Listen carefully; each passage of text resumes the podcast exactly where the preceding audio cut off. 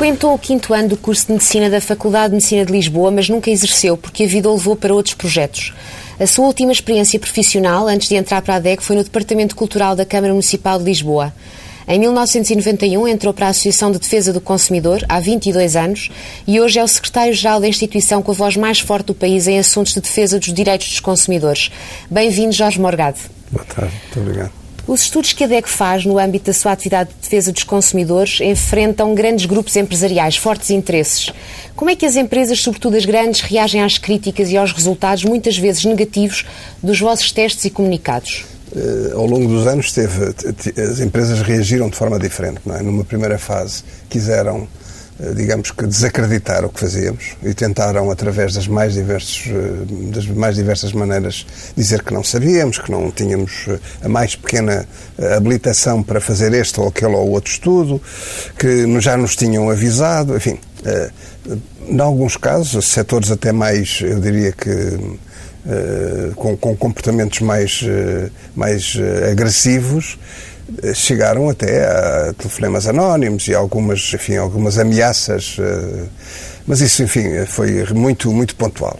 Progressivamente, e é isso que interessa, progressivamente os interesses económicos, as, as empresas perceberam que o que fazíamos era tinham muita qualidade. Aliás, todos os testes comparativos que fazemos, são sempre acompanhados por laboratórios acreditados para, para o estudo ou para, para Vocês não divulgam a identidade desses laboratórios? Não, só, só, só, em situação, enfim, de, de, uma situação legal, numa situação de, de tribunal, enfim, de, não divulgamos pelo simples facto de que não queremos, queremos preservar, de facto, esses laboratórios a pressões porque sabemos que em muitos casos esses laboratórios hoje estão a fazer testes para nós, noutra altura qualquer podem estar a fazer para as empresas ou para o setor que está a ser investigado, não é? Portanto, agora, voltando às empresas, eh, como nós avisamos previamente as empresas eh, dos testes que fazemos e, portanto, damos a possibilidade das empresas uh, responderem e, de, certa maneira, demonstrarem que o que estamos a dizer não é verdadeiro. Uh, e como normalmente uh, não recebemos ou, nada, ou, ou, se recebemos, são, digamos, perante um teste laboratorial, temos um conjunto de, de frases e de, de, opiniões, não é? A verdade é que as empresas progressivamente também se foram calando e foram percebendo que de facto. E atualmente não existem pressões, nem esses telefonemas não, anónimos, não, não, há casos desses? Não, não, não há casos desses. O que nós sentimos de facto é que as empresas acatam de certa maneira e em muitos casos, é preciso que se diga também, em muitos casos, e se falarmos, por exemplo, de eletrodomésticos, se falarmos de, de, de, enfim, de muitos dos utensílios que temos nas nossas casas, em muitos casos alteram, eh, eh, digamos, as, as anomalias. Eh, eh, em muitos casos nós notamos que eh, da próxima vez já não vamos encontrar os mesmos defeitos e, portanto, pode haver outros necessariamente, não é? Mas aqueles em muitos casos desapareceram. Isto é, é, tem, temos que ver aqui a DECO neste papel, mas temos que ver também o movimento de consumidores da Europa. Em muitos casos, estes testes são combinados são com outros países, com outras associações de consumidores, e, portanto, digamos que quando há uma, um, testes, por exemplo, para frigoríficos, é, é, o setor todo de produção de frigoríficos que está em causa na Europa toda, e, portanto, reparem que a pressão é imensa e, e, e por isso eh, os resultados também vão sendo cada vez com mais e intensidade é que consegue não ser permeável a pressões? Elas existem na mesma? Repare, eh, eh, nós não temos a mais pequena possibilidade de ser permeáveis a pressões, porque se alguma vez isso acontecesse, nós rapidamente estaríamos a dizer coisas que não eram verdadeiras e rapidamente poderíamos ter a possibilidade de ser, eh, digamos que, contestados pelas empresas que ficam lesadas nos testes como é que eu quero, o que é que eu quero dizer com isto? As informações que nós passamos, as informações que passamos são muito uh, escutadas e são muito seguidas pelos consumidores. Se nós dizemos que um determinado, um determinado produto é perigoso, por exemplo, esse produto não se vende, por isso simplesmente. E, portanto, o que acontece é que se alguma vez apresentássemos alguma, uh, enfim, fizéssemos alguma informação que não fosse verdadeira, haveria certamente empresas que se sentiam lesadas com isso e rapidamente nos punham ações. E não há, e não há. Eh, ações em tribunal neste momento? Não, não Nenhuma há, empresa há, avançou nesse sentido? Não há, não há. Não. De qualquer forma, a DEC acaba por mexer em, interesses muito poderosos. Lá está, acabou de dizer que se um produto for visado pela DECO, deixa de ser vendido. Ainda assim, uh, as, as, decisões são aceitas e acatadas com, com, tranquilidade da parte das empresas, neste momento? Eu diria que as, as empresas um, olham com respeito, felizmente, cada vez mais, com respeito aquilo que dizemos. E, de uma maneira geral, o que não querem, não querem, eh, digamos que, um, que a DECO lhes aponte o dedo relativamente a uma série de questões, não é? Não querem, de facto. A DEC avançou com um processo contra a ANACOM, o regulador das telecomunicações, por causa do processo da televisão digital terrestre, e pede uma indenização de 42 milhões de euros. Como é que chegou a este valor? Repare, eh, enfim, há, uma, há, uma, há, toda uma equipa por trás disso, não é? Uma, e isto tem a ver fundamentalmente com o que nós consideramos que foram, eh, digamos que, eh, são verbas em que os consumidores efetivamente foram lesados, ou seja, de facto, sobre essa matéria, há muitos consumidores que gastaram dinheiro e que gastaram dinheiro desnecessariamente porque foram mal informados, porque, porque enfim, na zona onde estavam, uh, digamos que compraram um determinado equipamento que não era o adequado, porque foram obrigados a corrigir depois comportamentos ao longo do processo, enfim, porque não, consegui, não, não, tinham, não tiveram informação suficiente. E, portanto, essa, é, aí há, digamos, objetivamente, eh, valores que podem ser mostrados e podem ser, digamos, eh, eh, comprovados com faturas. Por outro lado, em todo o país, por outro lado, há também aqui valores que são valores que não são propriamente de gastos efetivos, mas de prejuízos provocados às pessoas. Porque as pessoas que foram obrigadas a fazer, foram obrigadas, isto é, foram lesadas, digamos, nos seus direitos, porque deixaram de ter a companhia da, da, da televisão, porque deixaram de ter o contacto com o mundo. E nós sabemos que hum, são as pessoas com menos capacidade reivindicativa que nesta matéria foram as mais lesadas e são aquelas que ainda hoje continuam sem ter E este montante será depois para dividir com os lesados no é, âmbito deste processo. É, Mas tem algum, alguma esperança de que isto possa de facto avançar e que este processo vá para a frente e que eh, a DECO seja indemnizada? Nós metemos uma ação, eh, não foi para fazer eh, show-off, não é? Nós metemos uma ação porque de facto achamos que estamos com esta, com esta ação a, a defender o que consideramos que são os interesses dos consumidores e, por outro lado, a penalizar a entidade que, do nosso ponto de vista, é a maior responsável para que isso tenha acontecido, para que o processo tenha decorrido da forma eh, como decorreu. Portanto, relativamente ao que vai acontecer a seguir, vai depender da sentença, vai depender da forma como enfim, o juiz encarar o problema e, portanto, uma coisa é certa, né, eh, nós queremos, nós nunca, já, já fizemos várias ações, nunca perdemos nenhuma, não é? E, e esse portanto, dinheiro será para distribuir então pelas pessoas que apresentaram queixa na DECO ou o, universo nós, é maior? Não, o universo, vamos lá ver, nós, a, a, lei portuguesa nessa matéria é uma lei, de facto, é talvez das leis, de, de, das melhores leis eh, da, da, ação coletiva da Europa. É mesmo a melhor lei da ação coletiva na Europa. E é curioso que a DECO também esteve na origem, na década de 90, na, na, na, na adoção dessa lei por parte da Assembleia da República, foi aprovado por unanimidade. E na lei portuguesa, uh, uh, portanto, nós uh, podemos representar todos os consumidores lesados, não só aqueles que apresentaram reclamação, não é? Nós temos, de facto, uns largos milhares de reclamações que recebemos ao longo do tempo e que, em devido tempo, encaminhamos para, para a Anacom e que encaminhamos para, para Portugal Telecom. Mas, para além dessa, dessas reclamações, nós representamos com este ato e na, na, na tal ação coletiva, representamos todos os consumidores lesados e, portanto, eh, todos os consumidores, mesmo aqueles que não reclamaram, se a decisão for favorável, como esperamos, podem vir a ser ressarcidos. Quais são os setores de atividade que suscitam mais preocupações à ADECO? Onde é que considera que existem maiores atropelos aos direitos dos consumidores? Repare, eh, digamos que os, eh, os, temas mais reclamados são variáveis com o tempo, não é? Até mesmo dentro do próprio ano, às vezes com, com a estação que estamos a viver, não é? De qualquer maneira, há temas que são sempre uh, os que um, são mais reclamados e um deles é, por exemplo, de telecomunicações. Há vários anos que o setor das telecomunicações é o setor mais reclamado por diversos motivos. Eh, nós estamos convencidos que é um setor que tem dado passos mais largos do que a perna que tem.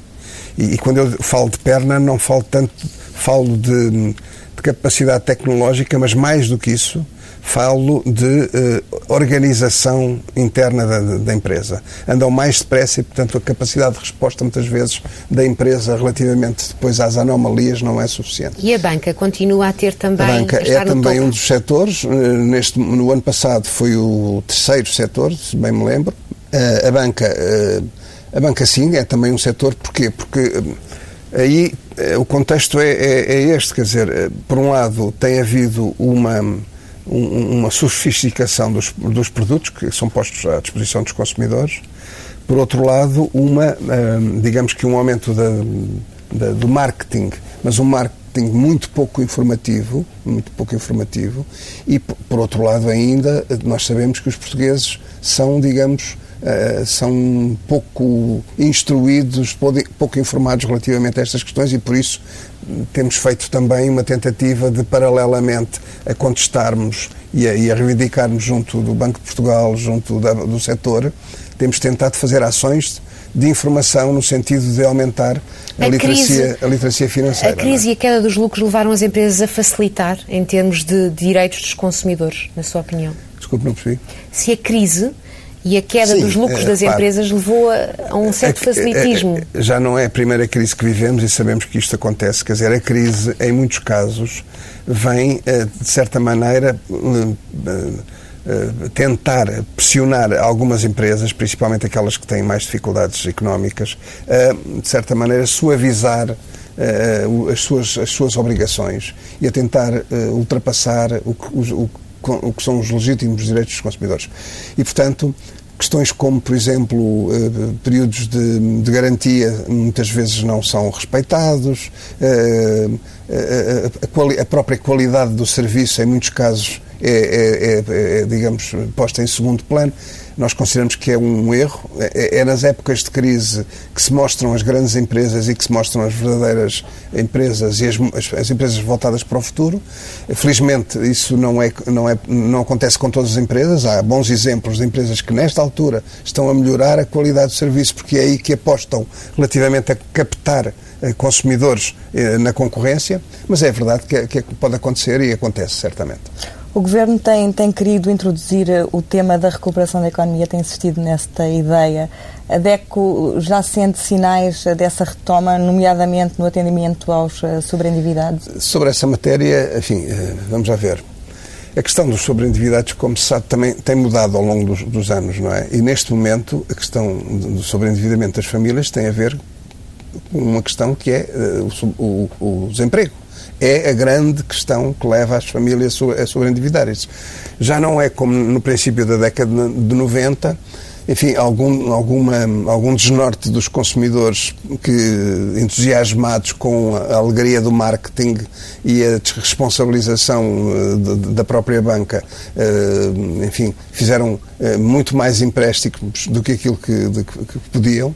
Hoje não, hoje a, a, verdade é que são as famílias sobreendividadas, são as famílias, perdão, desempregadas, são as famílias que tiveram uma, uma redução grande de, de, de rendimentos, não é? Trabalho que estão com problemas gravíssimos. Isto porquê? Porque todas à partida têm, pelo menos, o, o, a sua casa eh, para pagar, não é? Portanto, há retoma, mas não há uh, queda de desemprego, portanto ainda não sente, ainda não sente essa retoma da economia. Em termos das, da vida das pessoas, não se nota a retoma, eh, porque as pessoas continuam a ter salários, as que têm salários, a receber menos dinheiro, quanto mais não seja porque os impostos aumentaram, não é verdade? Continuam a ter, uma, digamos que, um, recuo do Estado nas suas prestações sociais. Eh, e quando eu falo em prestações sociais, falo em educação, falo em saúde, falo, enfim, nas questões mais, eh, eu diria que mais básicas das prestações sociais do Estado. E, portanto, a verdade é que, eh, digamos que o drama das famílias portuguesas continua, não se nota ainda qualquer melhoria. Nos primeiros nove meses do ano, eh, mais de 24 mil famílias pediram ajuda à DECO.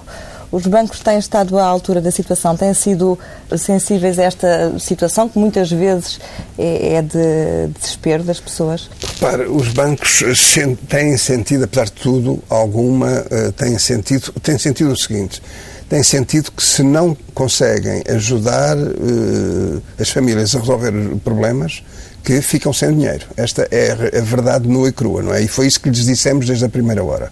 E, portanto, em muitos casos, os bancos, as sociedades financeiras, enfim, têm tentado resolver problemas perdoando os juros de mora, eh, prolongando os períodos de, de, de, do empréstimo, eh, dando períodos de carência, enfim, têm tido alguma sensibilidade para isso, não é?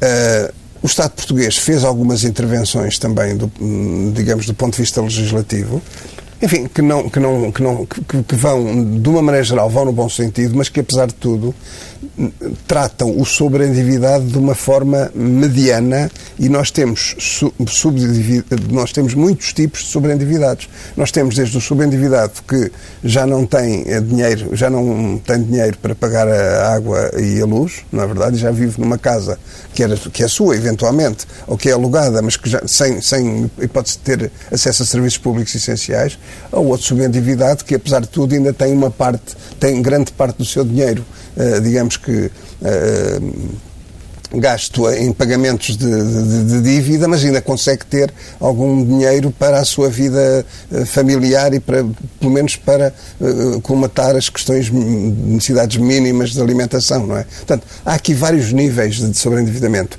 e para estes níveis deveria haver tratamentos diferentes e a legislação devia prever tratamentos diferentes relativamente a este tipo de, de, de. Mas o desemprego deveria ser por si uma condição para que os bancos reestruturassem não, os créditos? Não, de maneira nenhuma, não, de maneira nenhuma. Repara, uma das coisas que nós temos chamado a atenção dos bancos é que eles devem demonstrar disponibilidade para resolver o problema das pessoas antes das pessoas entrarem em cumprimento, o que nem sempre acontece.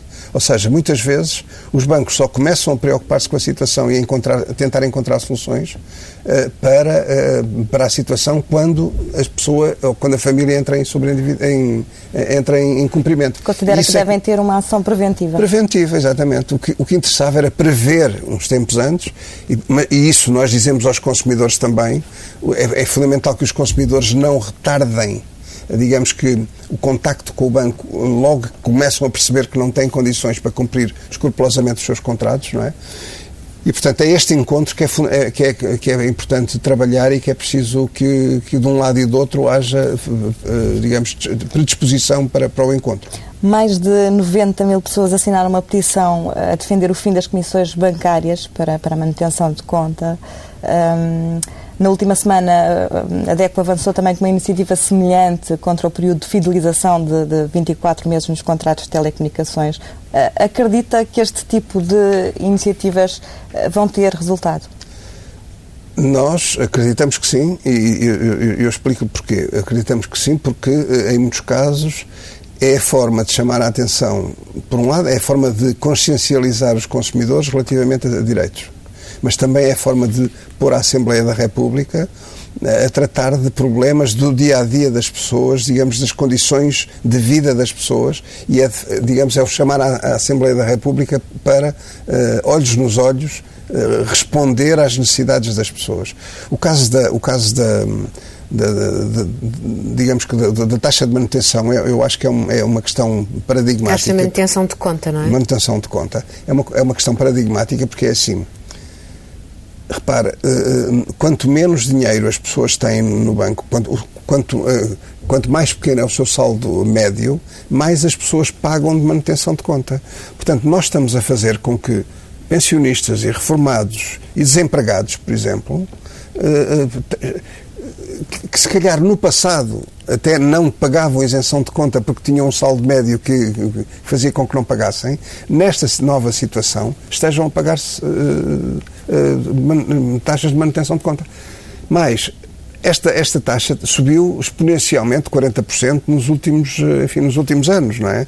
E, portanto, isto é, é, é, é parece-nos a nós que é uma forma de, de de, de relacionamento com, com, os consumidores, com os seus clientes, por parte da banca, perfeitamente despropositada. Até porque se eu ponho lá o meu dinheiro, é para o banco servir, e o banco serve-se dele, por muito pouco que seja, e por outro lado, se me presta serviços com base no dinheiro que eu lá tenho, então aí sim, aí taxa-me.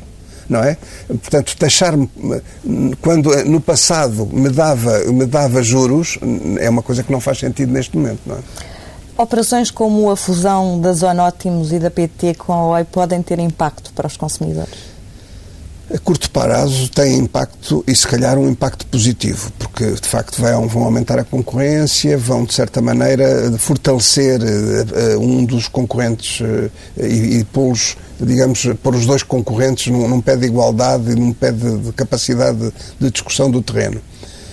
A curto prazo, mas nós não nos podemos esquecer que estamos perante um oligopólio e que qualquer oligopólio é evidente que não é favorável aos consumidores. E, portanto, a médio prazo se nada acontecer, se nada acontecer, é evidente que os consumidores irão perder uh, por termos um, digamos, por termos um, pouca concorrência no setor, não é? E por termos, se nada facto, acontecer é o quê? Se nada acontecer é se não aparecerem outros, ou, ou, outros players no, no, e repara, a petição que fizemos, a petição que fizemos também vai um pouco nesse sentido, a petição que fizemos relativamente a, aos períodos de fidelização. Hoje, o que acontece é que as pessoas quando uh, contraem, quando contratam uh, um, algo de telecomunicações, um fornecimento de telecomunicações, na maior parte dos casos são agarrados 24 meses. Uh, e, portanto, o mercado é um mercado que está completamente uh, anquilosado, quer dizer, fica-se ali agarrado e mesmo que no, na semana seguinte ou seis meses depois apareça um serviço ou um produto que seja interessante e que até me serve, os meus, os meus interesses e os meus consumos, eu estou amarrado àquilo e não consigo sair. Mesmo dois, os tais 24 meses depois, eh, eh, se eu, quiser, se eu quiser mudar de fornecedor, sou de novo confrontado, e se o fornecedor for de outra, de outra empresa ou, ou se for outro serviço, eu, eu, eu, estou confrontado outra vez com 24 meses de fidelização. Isto faz com que as pessoas não saiam, uh, não saiam de, enfim, da, da companhia que, que, que as serve, da empresa que as serve, e, portanto, não dá também espaço a que outros outras empresas tenham intervenção no mercado, dificulta a entrada de novas empresas, não é? Eh, e, portanto, eh, se nós conseguirmos, se nós conseguirmos baixar este período de fidelização, se nós conseguirmos introduzir transparência, nomeadamente nas indenizações que é preciso pagar quando se sai eh, durante o período de fidelização, nós estamos convencidos que estamos a fazer bem aos direitos dos consumidores e estamos a, de certa maneira, fazer com que a concorrência aumente com a possibilidade de novos, novas empresas. Mudando de tema uh, e para o Orçamento do Estado, esta proposta de orçamento para 2014 volta a carregar em cima das famílias com mais cortes e mais impostos. Uh, o Governo volta a mostrar, na sua opinião, insensibilidade social, tal, tal como defendeu uh, no ano passado em relação ao orçamento que ainda está em vigor?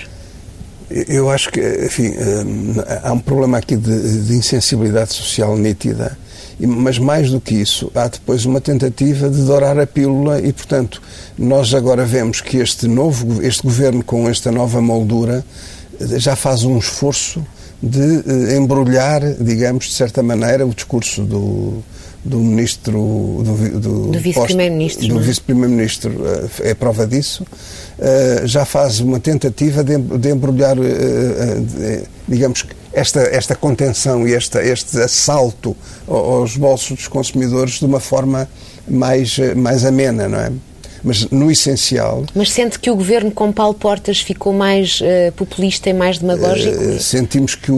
o com Paulo Portas com, com, mais poder, com, enquanto vice-primeiro-ministro. Com o governo, uh, digamos que explicado, a ação governativa explicada com, com Paulo Portas, é evidente que é uma ação governativa mais doce e mais, eu diria que mais. mais um, pretensamente mais racional, não é? Mas o que é, porque de facto, eh, reconheça-se, o, cidadão Paulo, Paulo, Portas tem essa capacidade, não é? tem essa capacidade. Agora, a verdade é que estamos perante, de facto, eh, muitos equívocos, estamos perante, eh, repara, o equívoco do, do, pagamento das reformas é uma coisa dramática, dramática, e é uma coisa que anda a ser completamente mal, mal explicada às pessoas e erradamente vendida, como se o pagamento das reformas fosse um peso do Orçamento Geral de Estado, que é uma, uma, profunda mentira, porque o pagamento das reformas é a utilização do dinheiro que os reformados lá deixaram ao longo da sua vida contributiva. Não é Orçamento Geral de Estado, não é, não é dinheiro proveniente de impostos. É dinheiro proveniente de, uma, de, digamos, de, uma, de um pagamento que os, que, os, que os empregados fizeram ao longo da sua vida, não é? Portanto, misturar estas coisas, eh, eh, e isto tem sido sistematicamente misturado, e mais uma vez eh, vem misturado, é, é de facto extremamente desonesto para todos, para a comunidade, para, para os portugueses, é extremamente desonesto para os reformados, é perigoso para, o, para os jovens e para o conflito de gerações que isto está a criar entre os jovens e os idosos, não é? Os séniores. Como... Portanto, eu acho que estamos aqui a fazer uma, uma atrocidade à sociedade portuguesa, aos, aos portugueses. E o que é que acha? Que é que... Mas, diga, diga. Não, mas relativamente ainda ao Orçamento Geral de Estado, reduzir, repara, nós tínhamos, uma das coisas que tinha corrido bem nestes últimos anos era o problema da educação, apesar de tudo quando eu digo corrido bem, estou a referir mais até ao ensino superior e todo, todo, o, todo o investimento que foi feito no ensino superior, o investimento que foi feito na, na, na digamos que na, na, no desenvolvimento científico e, e no trabalho científico das universidades para as empresas, para a comunidade. É, é, portanto, repare que nunca, nunca mais eh, ninguém ouviu falar disto, pelo contrário, as universidades estão, um dia destes, fecham as portas, não é? Pois. O que é que acha da proposta do Governo de criar um sorteio para a atribuição de um prémio a quem pedir faturas? Isso é também uma, uma, uma ideia fantástica, de facto, quer dizer, é transformar eh, o pagamento de de impostos em uh, jogos de, de, sorte e de azar, não é? é? é? também agarrar o problema pelo lado mais nefasto e mais contrário. Repara, eu sou dos que considera que os portugueses devem pagar escrupulosamente os seus impostos. Os impostos devem ser justos, devem ser, enfim, bem aplicados, bem, bem geridos, mas os portugueses devem pagar escrupulosamente os seus impostos. Agora, o que, o que tenho dito e o que a DECO tem dito é que transformar os os consumidores, e agora falo nos portugueses enquanto consumidores, os consumidores em inspectores das finanças é que não me parece correto. E, portanto, como sabem, no passado fez-se fez legislação e os consumidores podiam ser lesados pelo facto, podem ainda hoje ser lesados, pelo facto de não pedirem um, uma fatura ou um recibo do, do, do que compraram é, é, mais uma vez inverter as coisas. E agora poderão receber um prémio se, se agora, agora, agora, portanto, podem ser lesados por um lado, mas por outro lado podem receber um prémio se tiverem a sorte de, de, de, de portanto, é enviesar completamente a lógica do pagamento, da, da obrigação e do, do, dever de pagamento de impostos para, com esses impostos, custear, uh, digamos, os serviços que a comunidade necessita, não é? Como é que tem sido a relação da DECO com este governo e com as entidades públicas ligadas à defesa do consumidor? Com este governo, enfim, eh, eu, posso lhe dizer, enfim, nós, nomeadamente com o, secretário, com o secretário de Estado que tem a tutela, não é? Eh, o, o Dr. Almeida Henriques, tivemos uma relação, eu diria que normal, de, de, de, de colaboração. Com este novo secretário de Estado, portanto, da, de, eh, adjunto do Ministro da Economia, ainda não tivemos um contacto, temos uma reunião marcada, mas ainda não aconteceu. Com o Secretário de Estado, que entretanto, durante algumas semanas, foi, teve esta tutela e que foi o Secretário de Estado do Turismo, não chegámos a ter contacto nenhum. Este... Mas tem feito críticas, uh, nomeadamente não. ao facto de, de, de haver um certo apagamento e fragilização da ASAI por exemplo, e também fala de conflitos de interesses pelo facto da tutela ser ou ter sido a Secretaria de Estado do Turismo. Pois, isso, enfim, uh, estão aí várias, vários aspectos. Primeiro aspecto, nós, uh, desde sempre, considerámos que era fundamental que houvesse uma autoridade uh, para a segurança alimentar hoje os portugueses, os consumidores portugueses estão hoje em Portugal ou na Europa, enfim, estão bastante mais longe na matéria-prima inicial, já não já não criam galinhas, já não matam galinhas, já não, enfim, não criam muitos poucos, muito poucos têm a sua horta. E cada vez eh, comem eh, produtos mais transformados, eh, portanto a nossa alimentação é feita cada vez mais pela indústria, portanto há aqui, digamos, um percurso que é um percurso onde o perigo, o perigo da, da, digamos, da, o perigo da, das contaminações, o perigo da, enfim, dos acidentes que podem pôr em risco a saúde pública, podem acontecer. os consumidores não têm a mais pequena condição para fazer uma avaliação, enfim, de, de, desses perigos, por um lado, e de verificar se um determinado alimento está ou não, uh, digamos que, eh, em bons Daí bom a importância da ASAI, não é? E, portanto, a ASAI funciona eh, como alguém que, por nós, verifica isso. É? Mas porquê é que acha que houve esta fragilização da, da ASAI? A fragilização foi o seguinte, foi porque, uh, repare, é curioso que um, eu falei nisso na altura, porque é curioso que um, um, um deputado que atacou ferozmente a ASAI, que, enfim, que disse que a ASAI, inclusive, tinha atributos, enfim, fascistas ou qualquer coisa deste género, que depois, mais tarde, apareça à frente da ASAI. Primeira questão, não é? Há aqui qualquer coisa que não, não bate certo, não é?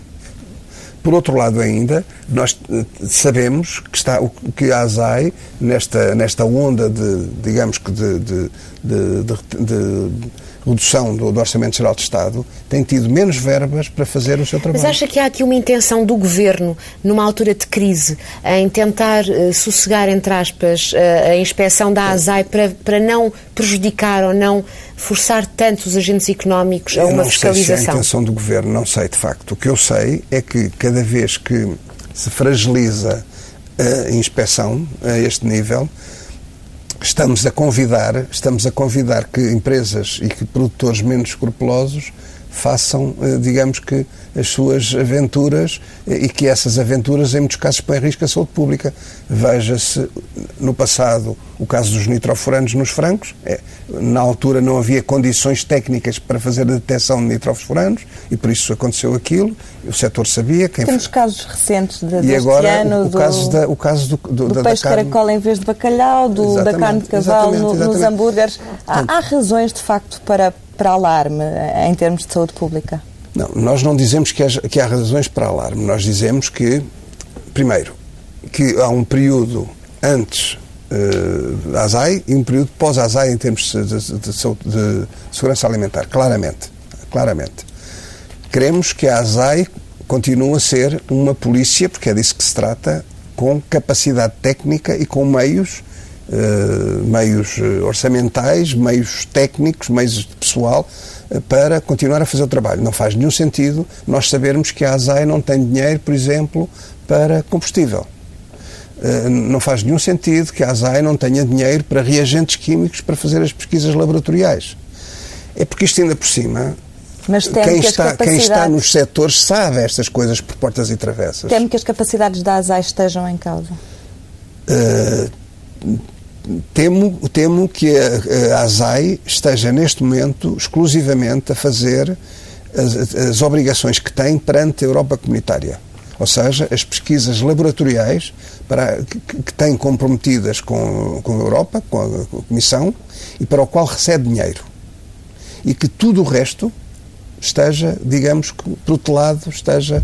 Mas considera que é apenas uma questão uh, orçamental que impõe esta limitação de meios à ASAI? Não consigo, não consigo fazer essa avaliação. O, o, o que é facto, o que é facto, isto, enfim, temos que o dizer, não é? O que é facto é que nós vimos muita gente que agora está no governo em tempos a, a contestar claramente a atividade da ASAI, a pôr em causa a existência da ASAI, enfim, a defender princípios enfim, de que numa base de liberdade individual que, enfim, que são contraditórios com os princípios de defesa da saúde pública, não é?